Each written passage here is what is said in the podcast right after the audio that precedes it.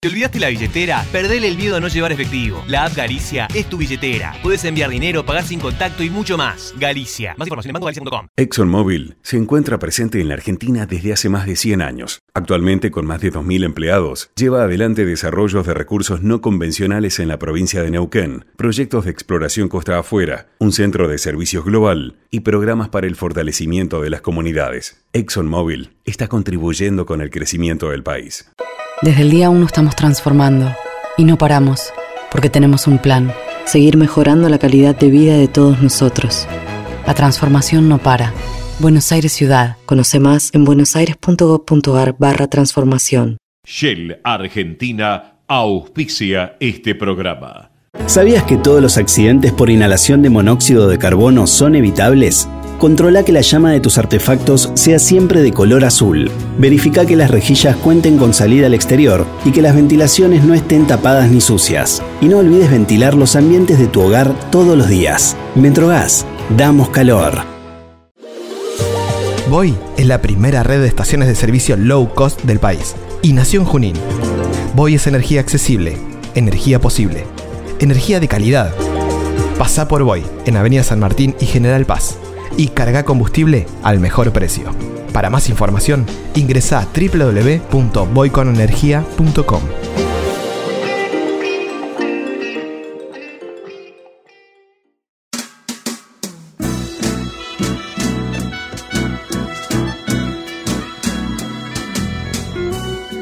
Entrevistas con los protagonistas de la política, la cultura, el espectáculo, la música y el deporte.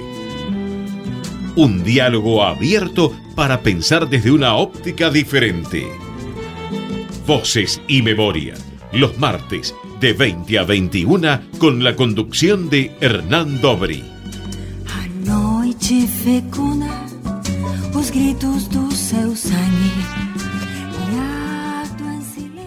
Buenas noches, bienvenidos a una nueva emisión de Voces y Memorias. Hoy nos acompaña un poeta, actor, escritor, dramaturgo, letrista, dibujante, intérprete, representante de artistas. Empezó a escribir siendo muy chico en su ingeniero Jacobasi natal. Ganó su primer concurso en la revista Touring Club, siendo un niño, y a los 13 años reemplazó a Estrella, una reina travesti de los carnavales de Castelar. Formó parte de la movida cultural del Instituto de Itela, el Paracultural y Cemento. En los 70 se exilió en Brasil, donde tomó contacto con el movimiento tropicalista. Fue miembro del Festival de Oficina Nacional Danza Contemporánea de Bahía. Participó como bailarín en las puestas de escena de la bailarina y coreógrafa Lía Robato. Su obra fue traducida a varios idiomas, figura en antologías poéticas junto a grandes poetas de todas las latitudes. Ha publicado en diversos medios y revistas culturales de la Argentina como Clarín, La Nación, Página 12 y en Venezuela y Brasil. Sus letras fueron interpretadas por Fabiana Cantilo y Egle Martin. Produjo artistas como Mercedes Sosa, la ópera El Memorial de los Cielos, el ciclo del tiempo a la música, Aleda Valladares, Enrique Villegas, Oscar Cardoso Campo, a Egle Martin, a Laura Peralta, a Sara Mamay, a Susy Shock, entre otros. Representó a Gustavo Cuchillo Guizamón, al dúo salteño y creó MPA, Músicos Populares Argentinos, junto a Chango Farías Gómez. En cine trabajó bajo la dirección de María Luisa Bember, de Jorge Polanco, de Edgar Navarro, de Luis Ortega y de Néstor Frenkel. Tuvo programas de radio en Radio Nacional. Y entre sus libros se destacan El poder de nombrar, Tellada, La Orquesta Invisible, Piedra en Flor, Relatos, Sofoco, Historia de Lander, Te lo juro por Batato. Entre sus obras teatrales está Tráfico de Tango, Perlas Quemadas, El Pueblo, el Cornio. Participó de espectáculos como Violeta Secreta, Dickens 2012, El Nudo Poético, La Misa Punk, Yo la peor de todas, Camila, Verano Maldito, Memoria Iluminada y de la Argentina. Hoy nos tomamos un café con Fernando Noy. Muchísimas gracias por estar hoy con nosotros. Al escucharte, la alegría es mía, yo te agradezco invitarme, pero al escucharte yo no me puedo creer, porque es tanta cosa, ¿no? Y hay mucho Y lo más. resumí. Por supuesto, pero de todos modos te digo que yo no me puedo creer nunca, aunque ahora llegó la hora de mirar hacia atrás como si fuese el futuro, ¿no? Porque esos momentos que vos mencionás fueron muy importantes para mí. Muy... Por ejemplo, vos nombraste a Chango Farías Gómez. Y la MPA es un grupo de él que después de hacer con el, con el maestro Leguizamón en la capilla otro espectáculo que vos no mencionaste, que se llamó Memorial de los Cielos, donde estaba el Cuchi y Chango y solamente los dos y artistas invitados. Em, Chango empezó a pedirme a mí que yo lo produjera, porque en ese tiempo, quizás hoy también, los artistas no tenían un productor ejecutivo, en el sentido de alguien que se ocupe, como Karina Nissiman se ocupa de, mí, de Bebop, porque Karina hace todo, dirige el Entonces yo le dije al Chango, está ok, pero después, perdón por lo que vamos, y empecé a trabajar también con Chango, y de pronto una noche se me ocurrió buscar un nombre, ¿viste? Me acordé de la MPB. Y yo le dije al, a, a Chango, ¿te gustaría llame MPA? Sí, y ahí nació la MPA. Sí. Ahora, es lo que te quería remarcar, porque hoy me acuerdo que eso para mí fue una iluminación, digamos, ¿no? de, de, otra, uniendo una, historia que era la MPB, tan poderosa en mi vida, con la MPA argentina, que es tan genial también. ¿Qué te pasa cuando, cuando miras para atrás todo eso? Más allá de no creer que lo hayas visto, lo has hecho todo vos. ¿Qué te pasa cuando recordás y ves un montón de nombres que pasan e historias que, que, viviste? Y hay como un vértigo, ¿viste? Un vértigo que en el fondo es, muy sagrado para mí. Es un vértigo de recuerdos que, trato de llevarlos para adelante, como dirían los, catalanes de mi estirpe, pero también yo pienso que atrás está adelante, no creo mucho en el pasado sin futuro, pero por eso, ahora, por ejemplo, el espectáculo, o sea, poesía en concierto, es una especie de encuentro que yo mucho quería hacer con nada menos que ese pianista extraordinario, Martín Pablo. Y se dio, pero cuando yo evoco a las poetas, todas ellas fueron mis amigas. Y fíjate quiénes son, ¿las tenés ahí los nombres? Sí, Alejandra Pizarnik, Olga Orozco, Amelia Biagioni, María Di Giorgio, Adelia Prado. No sé si me estoy olvidando alguna. No, no, son estas cinco iniciáticas, porque fueron desde, o sea, las primeras poetas que yo teniendo 18, 19 años, hace 50 ya, un poquito más, se fueron como en, en un enjambre de, dioses que se me aparecen, se fueron relacionando entre sí. Es decir, Alejandra, después de un tiempo, me presenta a Olga, a Olga Orozco, una genial poeta como Alejandra, con otros colores, por supuesto. Y de Olga, por Olga conozco a Amelia Biagioni, que es una poeta cósmica, sideraria, extraordinaria. Y después por, por mis giros de viajero, amo Uruguay, siempre trato de escaparme. Ahí descubro a Marosa Di Giorgio y la traemos a Argentina por primera vez, ya hace 30 años, en el Rojas. Ayer me escribió la hermana conmocionada porque este, eh, esto ya se sabe en Montevideo. Y después, eh, cuando volví a Brasil, por un breve tiempo, dos años, porque yo decidí irme dos, meses, dos años para sus nuevos temas, eh, pude traer a Delia Prado, que es como decirte, la gran poeta de Brasil en este momento, ¿no? Ese, y todo eso está relacionado con una especie de sacramento, digamos, de vagabundo, ¿no? por algo mi libro se llama Peregrinaciones Profanas, el que vos mencionaste recién. Y bueno, ahí está todo lo que decías y falta aún más, que vendrá con tiempo. Eh, y el segundo título, etcétera, imprescindible, sobre ese que le faltan cosas. Y entonces eso es lo que te quiero decir, es que yo tuve un privilegio, todo el tiempo, constante. Sigue sucediendo. Me encuentro con figuras increíbles. Y bueno, es un destino quizás. Y un sentido de cómo uno capta a las personas. Tus espectáculos siempre tuvieron una mezcla no solo de poesía, sino un concepto detrás de ellos. ¿Cuál es el, el que buscas detrás de, de este Poesía en Concierto que, que se lo decimos a la gente el, 14 de junio se va a presentar en Bebop. Mira, Leda Valladares, otra gran amiga mía, que yo escribí algo sobre ella el otro día y no quise decirlo tan claramente, pero Leda Valladares me fascinó siempre por su enorme peregrinación también de ella por lo que son las músicas cósmicas que fascinó de algún modo también a León Gieco, ¿te acordás? De- Sí, bueno, sí, de que- Akiak. Y, y, este, y Leda Valladares me decía siempre, yo busco lo que está escondido o me busca a mí, pero no puedo seguir con mi historia de blue y eh, cancionero habitual. Es como que ella se ofrendó a eso. Yo me entregué a la búsqueda que se da con la, con la causalidad, no con la casualidad. Y me, y me- ha- favorecido mucho en ese sentido porque en este espectáculo yo voy a transmitir los poemas más queridos, pero es una manera también de ofrendar tus, tus conocimientos para que la gente también pue- pueda redescubrir esas poetas que generalmente están soslayadas, menos Alejandra. Pizarnik es muy Rolling Stone, muy diva, muy amada cada vez más, y eso me alegra mucho. Pero, por ejemplo, Via Johnny es desconocida y era adorada por las dos, por Olga Orozco y Alejandra. Es decir, son poetas que uno necesita, la justicia poética, de algún modo evocar. De algún modo, pues, yo te digo, Hernán, lee esto, y vos no sabes qué alegría te va a dar cuando las leas y, y sientas que te aportaron algo, porque creo que realmente la poesía es pura salvación, en todo sentido, y más que nada en este momento tan difícil. Así que es Ahora- un- una aparente bondad mía, pero yo también recibo energía, es todo un boomerang, ¿no?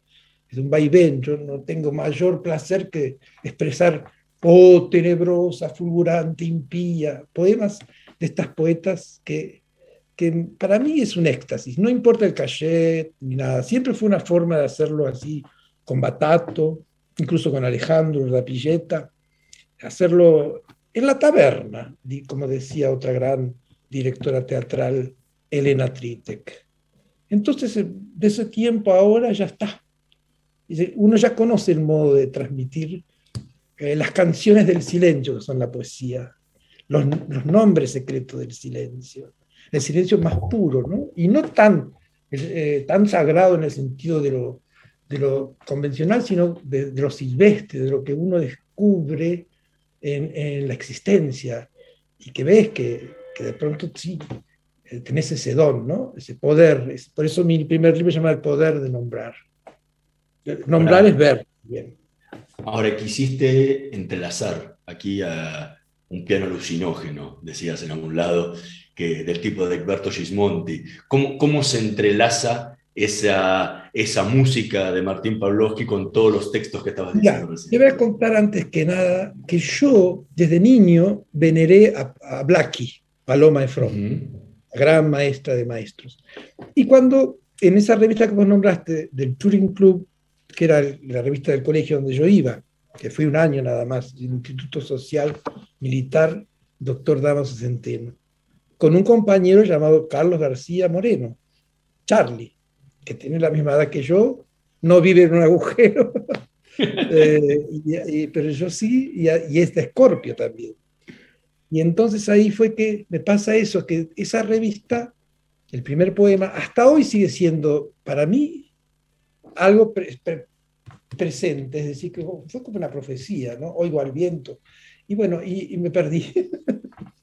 ¿Dónde íbamos? No, te preguntaba cómo se entrelazaba ese piano alucinógeno que, que va a crear Martín Pavlovsky con, con todo lo que contabas de la poesía de, de todas estas Bueno. Martín tiene sus, sus- sus instantes únicos propios, que van a ser tres, donde él va a desplegar esa maravilla que es su música. ¿no? Es muy importante el trabajo de Pavlovsky en el sentido de... Claro, lo que, lo que te quería decir es esto, que Karina me invitó a ver a Jacques Morellenba- Morellenbaum el otro día, y yo lo miraba en el escenario de Bebop, no podía creer que hubieran pasado 55 años que yo lo conocí. Es decir, él fue a Salvador, a Bahía, y te estaba hablando de Blackie también, porque yo aprendí mucho de Paloma From, en el sentido de hacer la producción. Es decir, producción ejecutiva ya es una cosa que es necesario, es necesaria, pero hay muy poca gente que la hace bien. Asesoría de prensa no es lo mismo, pero se complementan una con la otra. Porque ¿qué sería de un espectáculo sin la difusión? Tomás que Borges diga que la notoriedad es absurda, eh, es necesario que la gente de algún modo descubra lo que falta. Y, y ese, eh, eh, yo me sentía como una paloma también, como una Blackie From, porque la amé tanto que Paloma deja de cantar jazz y de cantar blues al escuchar a Lois Blues, una gran cantante de blues, y dice, hay alguien que canta mejor que yo. Y comienza a producir las cosas que en la cultura argentina no se olvidan más. Entonces yo de algún modo tengo como maestra, siempre mujeres, ¿bien? sublimando mi, mi parte eh, andrógina, digamos. Y este ahí que entonces ahí eh, fue, muy, fue muy increíble porque siempre hice eso, ese trabajo que no es tan difícil, pero hay que tener mucha pila para, y mucha osadía, ¿no? Y bueno, y empecé a trabajar con, con Cuchi, nada menos que Cuchi, Gustavo Leguizamón. Empezamos con el Cuchi después que yo vine de Brasil, Bahía, que yo regresé después de Mercedes, regresar a Argentina. Es decir, Mercedes volvió en el 82 del exilio. Y yo también regresé en el 82 de Brasil, Bahía. Y nos reencontramos en su casa y Mercedes me decía que había una injusticia que si yo me quedaba a vivir de nuevo en Argentina, yo tenía que hacer eh, un laburo para ella. ¿Y qué era? Representar al Cuchi Leguizamón y al dúo salteño. Yo, por supuesto, no lo podía creer, porque inmediatamente ella también me ofreció una agenda llena de nombres, números de teléfono, contactos, fotocopiada. ¿eh? anda, fotocopiar esto. Yo fui fotocopié y empecé a hacer las, las famosas casetillas de prensa e invitación al mismo tiempo.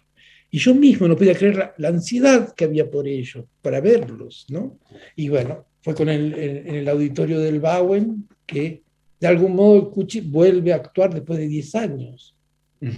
Por eso Leda inmediatamente aceptó ser invitada, porque eran fines de semana en los que tenía siempre un invitado, el dúo salteño con el Cuchi Leguizamón y la primera fue Leda. Después vinieron figuras increíbles, ¿no?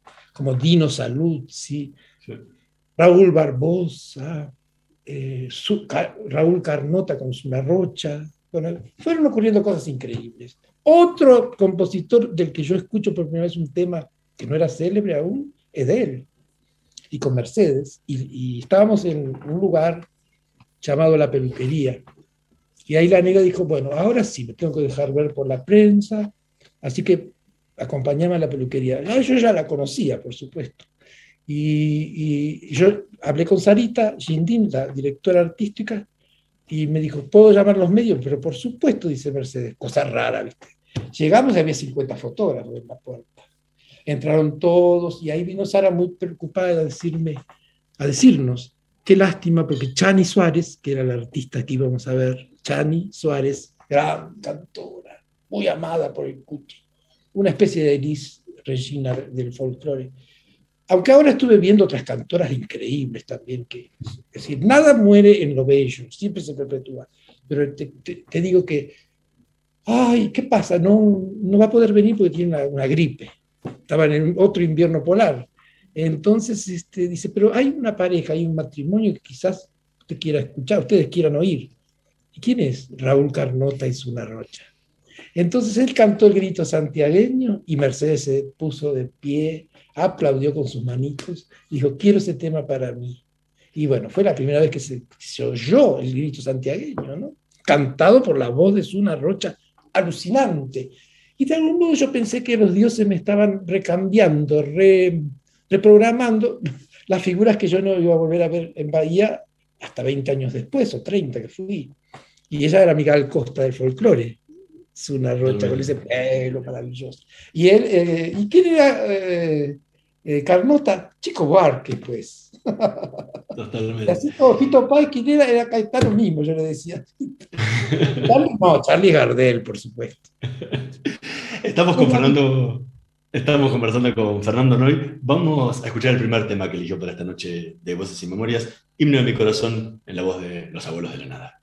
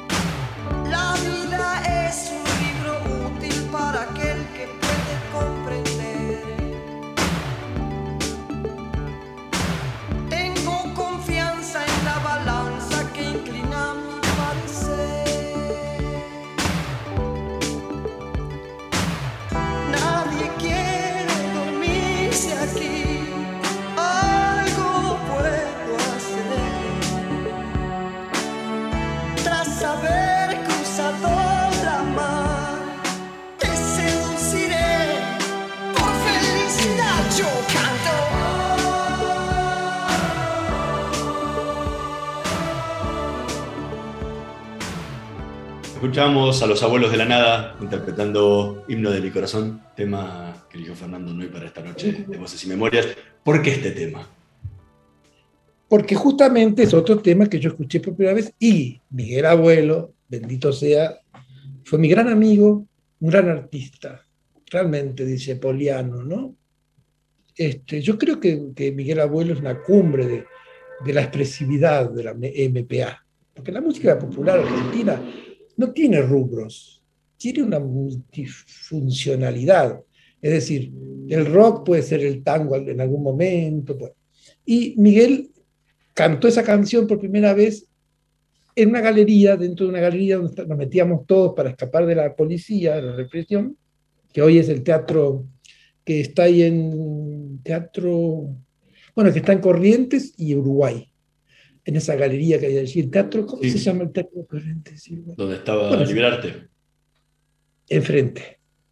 Claro. Ah, no, a una cuadra después está, está esa esquina, Corrientes y Uruguay, y hay, un- hay una galería, y ahí estaba en ese tiempo el Teatro Ateneo, el teatro de Alejandra Boero, nuevo teatro. Y en ese teatro de noche, en esa galería de noche, se podía quedar, eh, quedaba todo cerrado porque no había galerías de, de- de venta, era un teatro antiguo, muy, muy importante. Y, pero se cerraba y los hippies nos metíamos del costado. Entonces ahí estábamos Alejandro, que es Medina, Alejandro Medina, del Grupo Manal, Javier, Claudio, todo el Grupo Manal. Pero también estaba nada menos que Miguel, que era el más zarpado en la cosa de la poesía, un gran poeta, ¿no? Y que también era consciente de su poética. Y una noche tocó Himno de mi corazón, yo simplemente tuve la dicha de oírlo, ¿no? Pero ahora me hace acordar a Manal, esos grupos que son tan importantes para lo que vino después y lo que siempre estará, porque yo creo que no se termina nunca con esto, de la creación. Has escrito muchísima poesía, pero también has escrito letras. Letras que Sí. después fueron interpretadas por músicos como Fabiana Cantillo, como nombrábamos recién. Eh, dos preguntas. ¿Qué diferencia hay en el proceso creativo tuyo entre la poesía y la letra de una canción? ¿Y qué te pasa cuando la escuchas cantada? Porque normalmente el poema está para ser leído o dicho, o, y la canción para ser cantada. Viste en el blanco, porque justo cuando yo encuentro a María Elena Walsh para entrevistarla para el libro de Batato Barea, te lo juro por Batato, que fue la biografía sobre el maestro de los clowns literarios travestis, le pregunté eso mismo a María Elena, ¿cómo no salen más poemas tuyos impresos? ¿Qué pasa con tu nuevo libro? Y ella me dijo, ah, ya no puedo hacer poesía. ¿Cómo no vas a hacer poesía, María Elena? Escúchame, tus temas son, son adorables, increíbles, pero es distinto, me decía ella. Es una dimensión distinta a la de la poesía a la de la compositora y autora. Yo no estoy tan de acuerdo. Yo creo que también la poesía puede introducirse en una canción, en un dibujo, en un cuadro, en, to- en todo lo que el, el universo tiene como en un, en un film, en una película. ¿no? Si no hay poesía, no hay, no hay alma. Y entonces ella se puso muy feliz porque yo la, la traté de, de- de sacar de esa idea, ¿no? María Elena era una persona muy brillante. Y bueno, fue por, por Pizarnik que la conocí antes. Entonces ella me dijo eso, que no, como vos me decís. Y sin embargo yo pienso que sí, que es muy poético todo. Y por ejemplo, cuando a Egle Martin, que es la famosísima, célebre maestra Egle Martin, que fue una de las figuras más importantes, creo que la más importante, de los años 60, 70. Muy ñeri de, de, o sea, compañera y creo que musa enamorado, enamorado de ella, de Astor Piazzolla. María de Buenos Aires es ella. Fue la negra Egle Martin que inventó la idea de María de Buenos Aires. Después vino la balada para un loco, pero ya la negra. Entonces, este, fue increíble porque también, aparte de eso, de Egle, Egle sacó mis poemas de un libro los musicalizó sin preguntarme. Y un día me dio la sorpresa. Me invitaba, yo iba mucho a su casa, acá en Libertador, cuando vivía en Castex. Y un día tuve la dicha de escuchar, ¿esto de quién es? Y porque la negra tenía como una especie, de- en su propia casa, de estudio privado, como una boîte. Y ahí estaban grandes figu- figuras, en verdad grandes, ¿no? No por la moda ni por. sino figuras muy prominentes, de- de- todos alrededor de la negra. Y bueno, fue increíble porque yo dije, sí, la poesía se puede proyectar también en un, en tema, así, sin que yo me dé cuenta. Pero también con Fabi pasó algo muy loco. Tuvimos la, la mala, la mala experiencia de que se nos muriera una, una, una manager, o sea, una productora ejecutiva de Fabiana Cantilo, Maricel. Y me Fabi me dejaba las, let- las músicas grabadas en un teléfono. Y de ahí yo traducía ese lenguaje babilónico y así hice cuatro o cinco temas con ella, ¿no? Lo que me dieron la posibilidad de entrar a SADIC y hasta hoy me ayuda en todo el sentido de la, ortopedia. Eh, Entonces, en verdad, eh, uno no sabe si, creo que para coincidir en ese transcurrir de lo poético y, la poesía no hay más que permitir que la luz se exprese, ¿no? que el brillo, o sea, eso de estar seguro ante, ante, ante un hecho fundamentalmente eh, creativo, ¿no? No, no tanto rótulo. Y con Fabi y también con todos los artistas, yo desde niño estuve criado eh, alrededor de artistas y eso es lo que me pasó, me quedó como un- una suerte de, captación, ¿no? Y, sin, tanta, sin tantos límites. Todo, sea, todo es un magma que al fin, por suerte, podemos decir bienvenido, bienvenido, sea donde fuere. Estamos conversando con Fernando. Vamos a hacer una pequeña pausa. En un minutito más volvemos con más voces y memorias. No se vayan.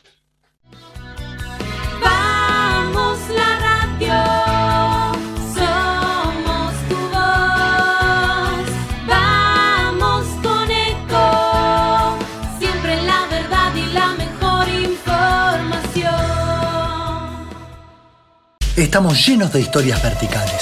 Gira tu celular. En Catamarca tenés algo distinto para contar. Gira, gira, no te pierdas de nada. Vení a contar una historia distinta.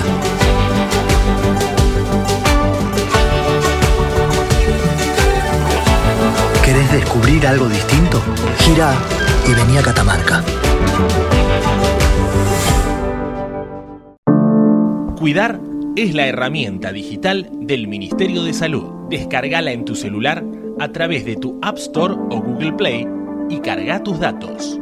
La aplicación te permite hacer un autodiagnóstico, acceder a tus certificados y consultar el resultado de tu hisopado. Ahora podés acceder a la información provista por el Ministerio de Salud y ver tu diagnóstico COVID-19 de forma rápida y sencilla. App Cuidar. Sigamos cuidándonos. Gobierno del Pueblo de Merlo. Intendencia Menéndez. Informate en ecomedios.com. Seguinos en TikTok, arroba ecomedios 1220.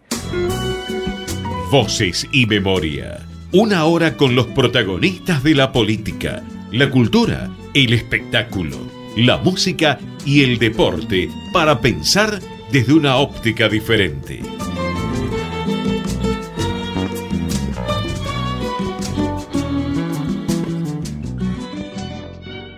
Seguimos en Voces y Memorias conversando con Fernando Noy, que el 14 de junio se va a estar presentando en Bebop, Uriarte 1658, junto a Martín Pawlowski, haciendo el espectáculo Poesías en concierto. En el bloque pasado decías una frase que ya te la escuché repetir en otra oportunidad, que decías, la poesía para mí es pura salvación. ¿Y de qué, de qué te ha salvado?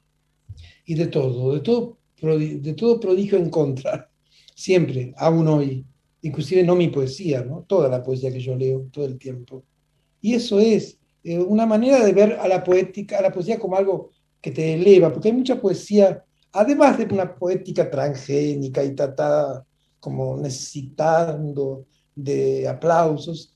Eh, sin, yo creo que en, un poema susurran los dioses sin templo, los dioses que están ahí eh, en un momento en el que se capta una respuesta, porque generalmente, generalmente, el estilo es decir el drama, me sucedió tal, tal angustia, y no, no, no la, manera de solucionarla.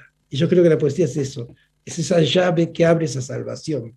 Por eso digo que la poesía es pura salvación, y con eso coincido con, con Adelia Prado, la poeta brasilera, pero no tanto con Alejandra, porque Alejandra es más una trágica. De todos modos, nadie podría creer que Alejandra Pizarnik era tan graciosa y divertida. Era tan increíble esa mujer, que en este país, no en este país, cualquier país, como hay una conjura contra, contra todo lo creativo de los pares, que son poco brillantes, ella estaba como velada, y así pasó.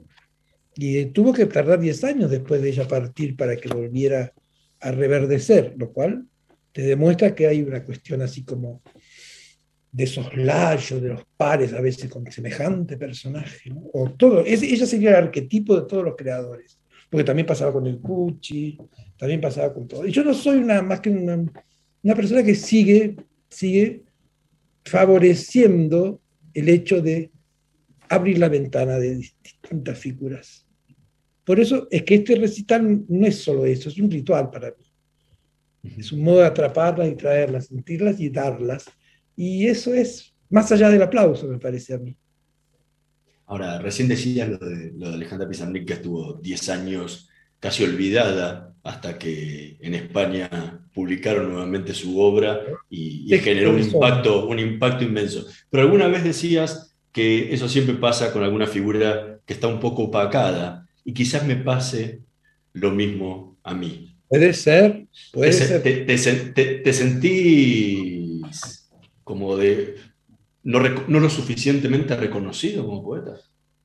En realidad no siento eso, nunca tuve miedo de eso porque a mí, me- yo siento que mi poesía es, todo, es permanente. La poesía para mí no está en el libro en el poema escrito, está en la propia vida, es un ver, ya te dije, es un vértigo. Pero yo no, creo que no, y si, y si sucediera, ya tengo muchas personas que se ocuparían del tema.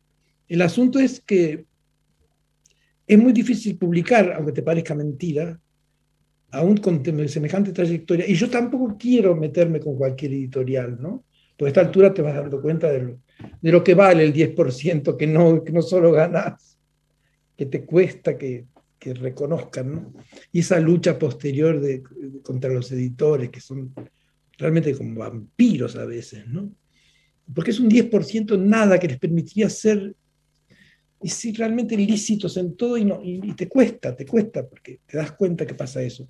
Pero yo tengo dos libros inéditos de poesía y uno de cuentos, y bueno, ya saldrán, ya saldrán. ¿Por Cuando la escribes? persona exacta. Ahora me llama alguien y escribes? dice, "Escuché una radio. ¿Y por qué escribís? Ay, no sé quién escribe a quién, pero yo escribo porque no tengo otra posibilidad, sino no, es un modo de sacar un peso aéreo, digamos, un peso pluma, y, y dejarlo en el papel. Que, que incluso yo cuando lo releo y no lo reconozco y me gusta, entonces sé que puedo, puedo guardarlo, como ahora que tengo ese teléfono. Ay, Dios mío, me regalaron un teléfono celular y es impresionante la cosa con el, eh, el- in- interminable todo el tiempo. Pero puedo escribir allí, eso es lo que más me gusta. Todo el tiempo. O sea, yo no espero la, la famosa inspiración. Ella viene y me detiene, sea donde fuere. Y yo por suerte tengo ese telefonito y lo escribo ahora. Pero O sea, ¿Qué? o sea que cambiaste el teléfono por, cambiaste el cuaderno por el teléfono. No, pero en casa debo tener como 80 cuadernos. Sí, de poemas y poemas y poemas. Y así tengo que hacer un... Ya ahora pienso hacer una- un par de semanas, solamente ocuparme de terminar, de pasarlos al- a la máquina o al- al- a la compu, para, porque hay más, hay más, hay más. ¿Y qué, te, qué sentís cuando escribes? Que no estoy ya eh, eh, padeciendo la realidad. Siento que voy hacia una situación como una atalaya, donde siento ese mismo placer que es cuando recito las poetas. Es como una cosa así, una sensación de nirvana, de estado de éxtasis. Cuando escribo y cuando leo, porque escribí me gusta. Lo que pasa es que el tema es ese, que uno corrige también mucho después. Pero por suerte, gracias a Amelia Biagioni, un día le dije a Amelia, pero ¿cómo has cambiado este poema en tres ediciones sucesivas? Le han cambiado ciertas palabras. Y Amelia me dijo, no, no me la cambiaron, la cambié yo. Con tantos libros que tiene esta mujer, tan extraordinaria, una poeta increíble. Entonces, este, le digo, ¿pero por qué? Ella me dice, porque es un modo de corregir el mundo. En cada edición yo veo una coma que falta, un punto que sobra, una frase que me parece arcaica y la tengo que cortar. Y ahí ves. Y nos reíamos con Batato, porque era un poema que Batato y yo hacíamos y no eran los mismos. Y eran ediciones distintas, ¿no? O sea que una poeta como Amelia Biagioni, que te estoy diciendo del mismo rango que Orozco Pizarnik, ojo, una poeta inmensa, Amelia Biagioni eh, me, me da la respuesta de la respuesta de la respuesta de la respuesta. Hay un- un- una catarata de posibilidades, pero la, la exacta te la dan y vos la sentís, "Ah, aprendí algo nuevo. Y aquí aprendí eso, que la corrección es un modo de ultimar para siempre algo que vos sentís, que te llegó, como te contaba recién, como un trance, y que ya releído solo necesita presentar una, una versión final. Ahora, hasta que yo llegue a esa versión final puede pasar, no sé, dos o tres versiones hasta que ya diga, acá está, coaguló. Ya no, ya no, ya no está disuelto, ya está perfecto el- en el lenguaje. Y eso lo aprendí de esta maestra. Son mis maestras, las maestras de todos vosotros, estas poetas que yo voy a transmitir. Esa es la palabra, transmitir. ¿Y qué te pasa cuando tenés el libro en la mano o lees las páginas y ese papel y lo ves como ya está terminado? Voy a decir algo tan simple como es como tener, es tener la palpitación de un pájaro hijo tuyo en tus brazos, nada menos. Un pájaro cuadradito con un mínimo de 20 o 40 y, que se vuela en las vitrinas y las, con, con, con Karina íbamos a ver cuando salió uno acá que lo ponían en las, en las librerías y eso eh, me pasa que es muy, muy conmovedor. Es como ponerle como un artista cuando ve su, su ballet o su obra de arte llevada ya al, a- al bye bye, al adiós, pero también es un modo de, de desplazarse de uno hacia el mundo. Hay muchos artistas que, que vuelven a retomar su obra y la modifican, recién como decías de Emilia Biagioni, y, y la ven y sienten que cosas que habían vivido y sentido en ese pasado cuando lo escribieron son diferentes y vuelven y modifican esa obra vista con los ojos actuales. ¿Te ha pasado con tu obra? Michel Butor ¿Qué- habla de ¿Y la qué te pasa cuando la ves, cuando ves lo que escribiste 20, 30 años atrás? No, te estoy diciendo que uno de los primeros poemas que publiqué en Turing Club hasta hoy está, es- está libre de del tiempo. Está, o sea, para mí el peso del tiempo es como un beso del tiempo. Siempre con Batato y Urdapilleti y los, la gente de Humberto Tortonese, es como que poníamos título Alfonsina y el mar, Alfonsina y el mal. Yo fui quien tuve la dicha de recibir ese, esa- ese dato, como lo de la MPA que te conté recién. Entonces es un juego irónico, un soslayo amado, cosa increíble. Y bueno, en ese caso es como un- un- poner, poner en, en claro lo que ya estaba, pero de alguna manera más real. Porque el tiempo va mutando todo, ¿no? Es eso. Estamos, Traducir convers- la traducción.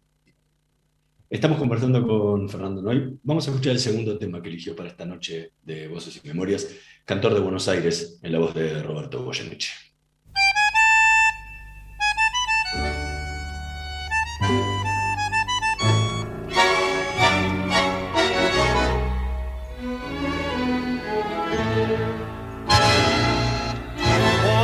Mirando atrás y al comprobar que el tiempo nuevo se llevó la franja, el taco militar. yo voy notando aquí en la sorda. El corazón me hace una burla.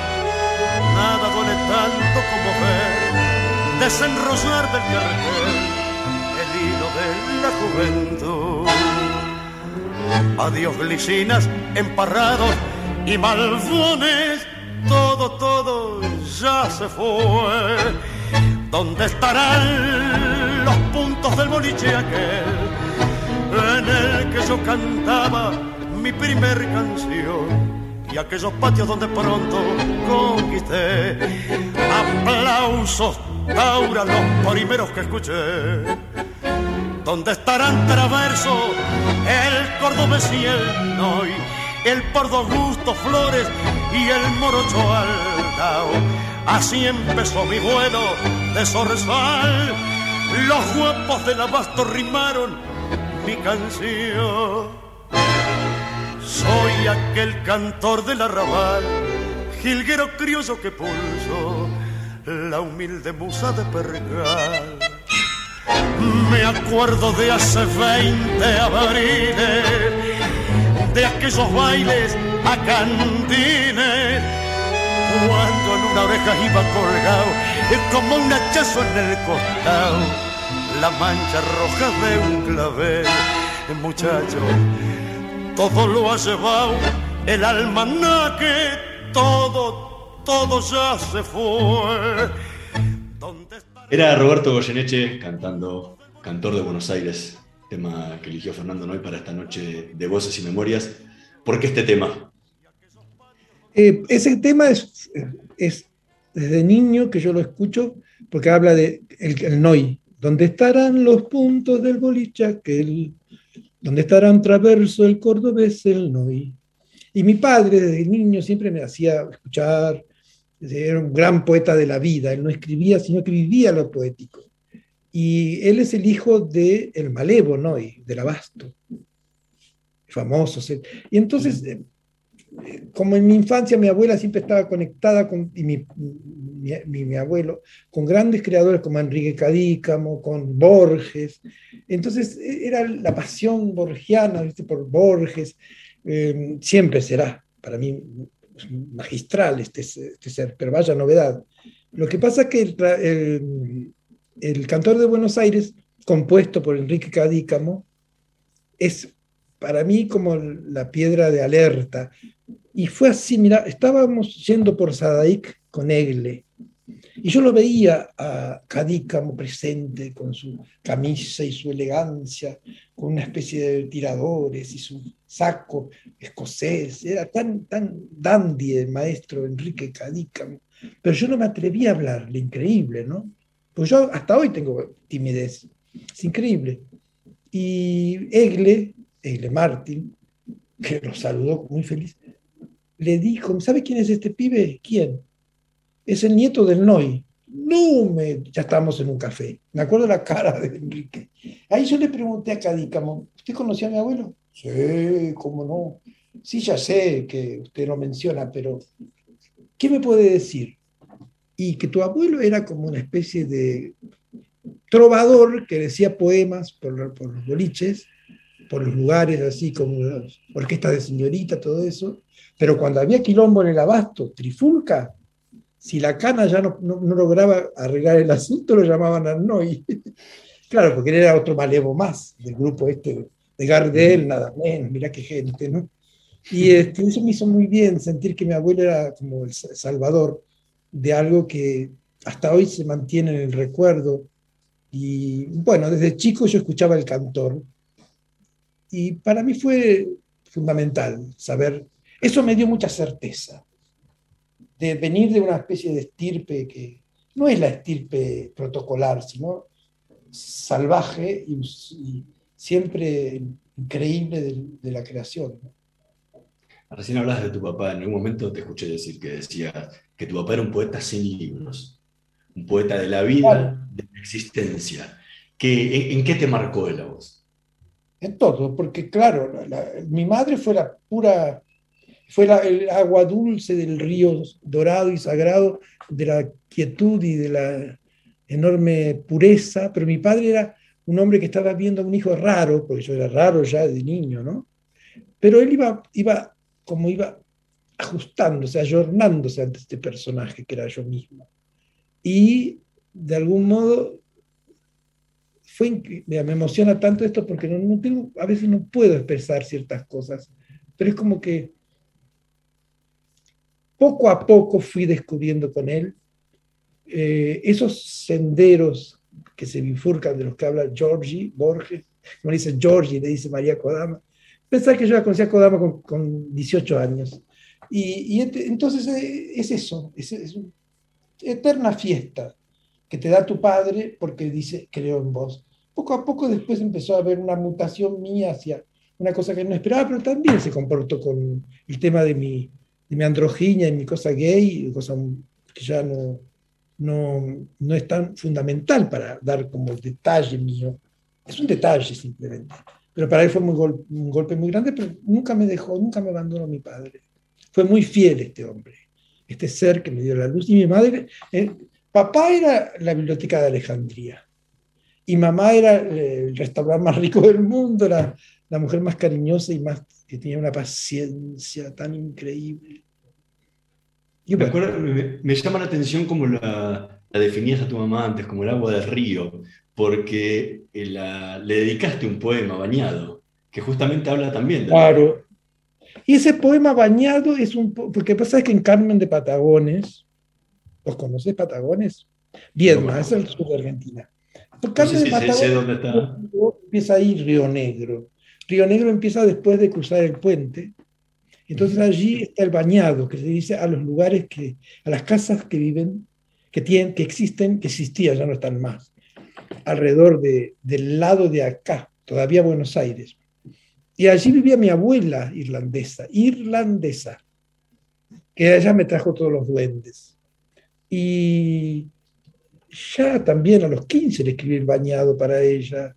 En la escuela lo recité antes de irme. Y son poemas muy antiguos, pero te digo, hasta los, los recuerdo de memoria a todos, increíble. Porque no hay, no, no hay olvido en el hecho de uno mismo. Queda como un tatuaje sonoro, ¿no? Y bueno, y bañado es, es una oda al río Negro. Es ese río que cruzábamos con las lanchas, y siempre el olor a uvas frescas, mi abuela tan increíble mostrándome un huevo y diciéndome, este es el ojo de Dios. De eso dio título a un, título, a un libro mío, La Orquesta Invisible. Porque ella, ¿qué ves acá? Y rompió el huevo y yo dije, no sé, es un huevo. No, este es el ojo de Dios. Entonces, ¿escuchás el ruido del mar? Era el río común. Y bueno, eso es el, el ruido del mar, es, es la orquesta invisible. Pues, yo de algún modo también eh, he plagiado esas experiencias con mujeres, esa mujer tan increíble que era mi, mi abuela Margaret Carmody. Y este ahí que entonces ahora ya eh, lo sé de memoria y, lo siento muy, muy real y, muy presente todavía. No es un poema que, que ya no quiero escuchar. Te, te, lo preguntaba también, ¿sabes por qué? Porque siempre la representás a tu mamá como el agua. Porque en la orquesta invisible decís, mi madre, la lluvia, ha muerto, o debería decir simplemente que cesó de llover. Y otra vez volvés a representarla con el agua.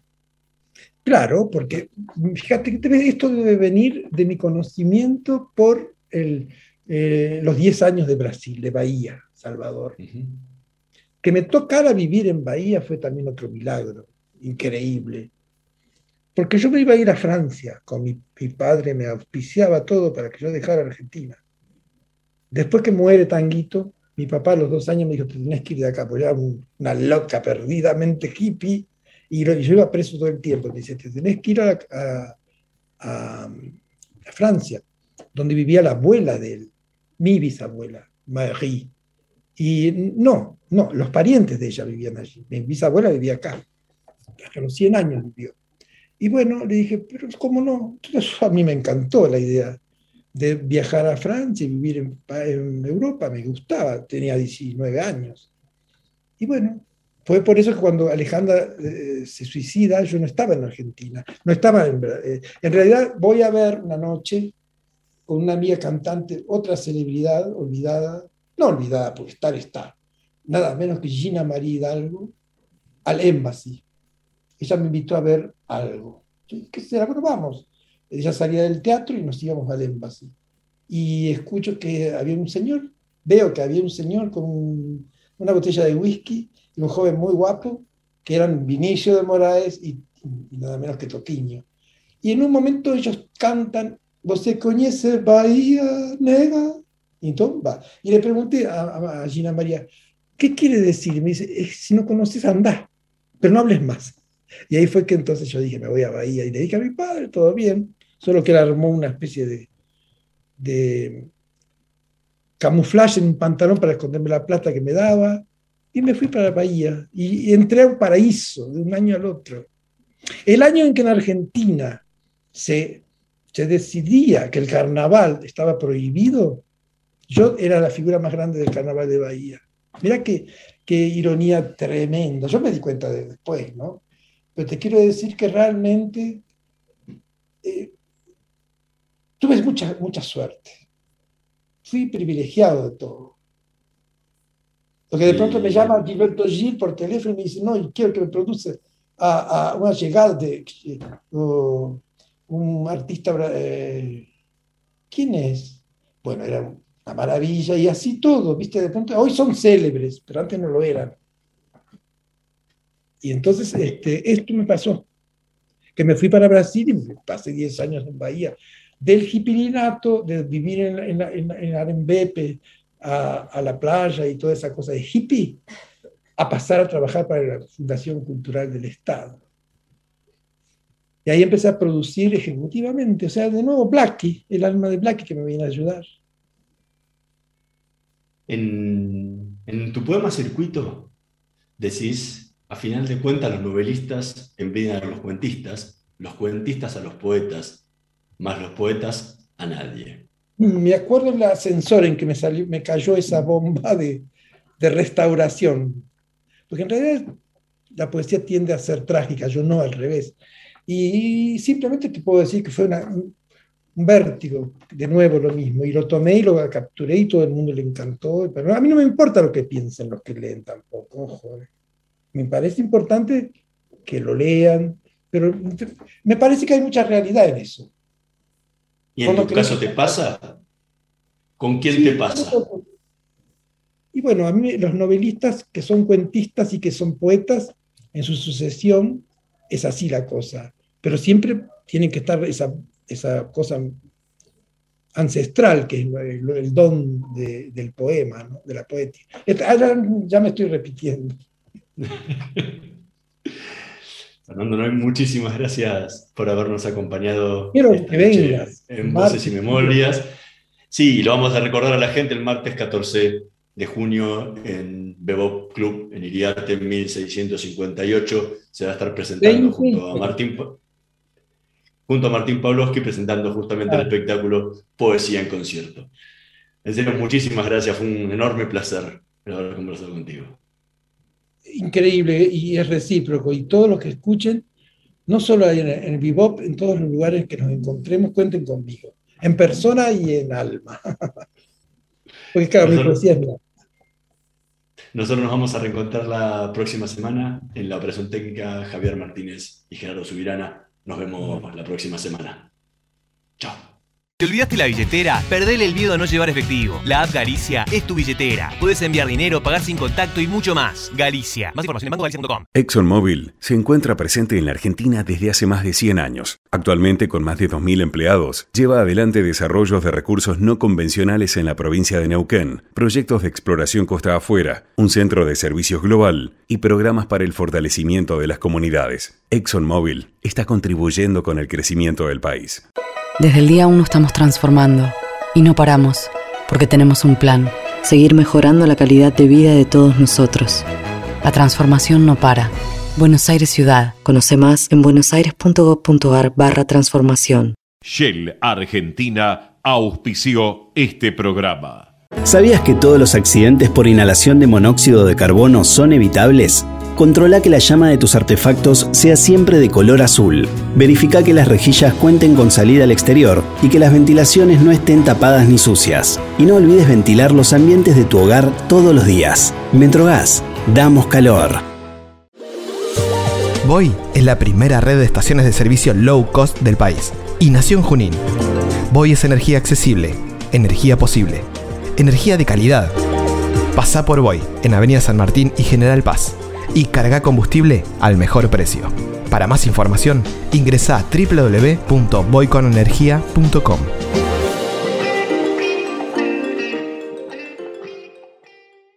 Estudia actuación en Timbre 4. Niños, adolescentes, adultos. Dirección Claudio Tolcachir. Informes en www.timbre4.com.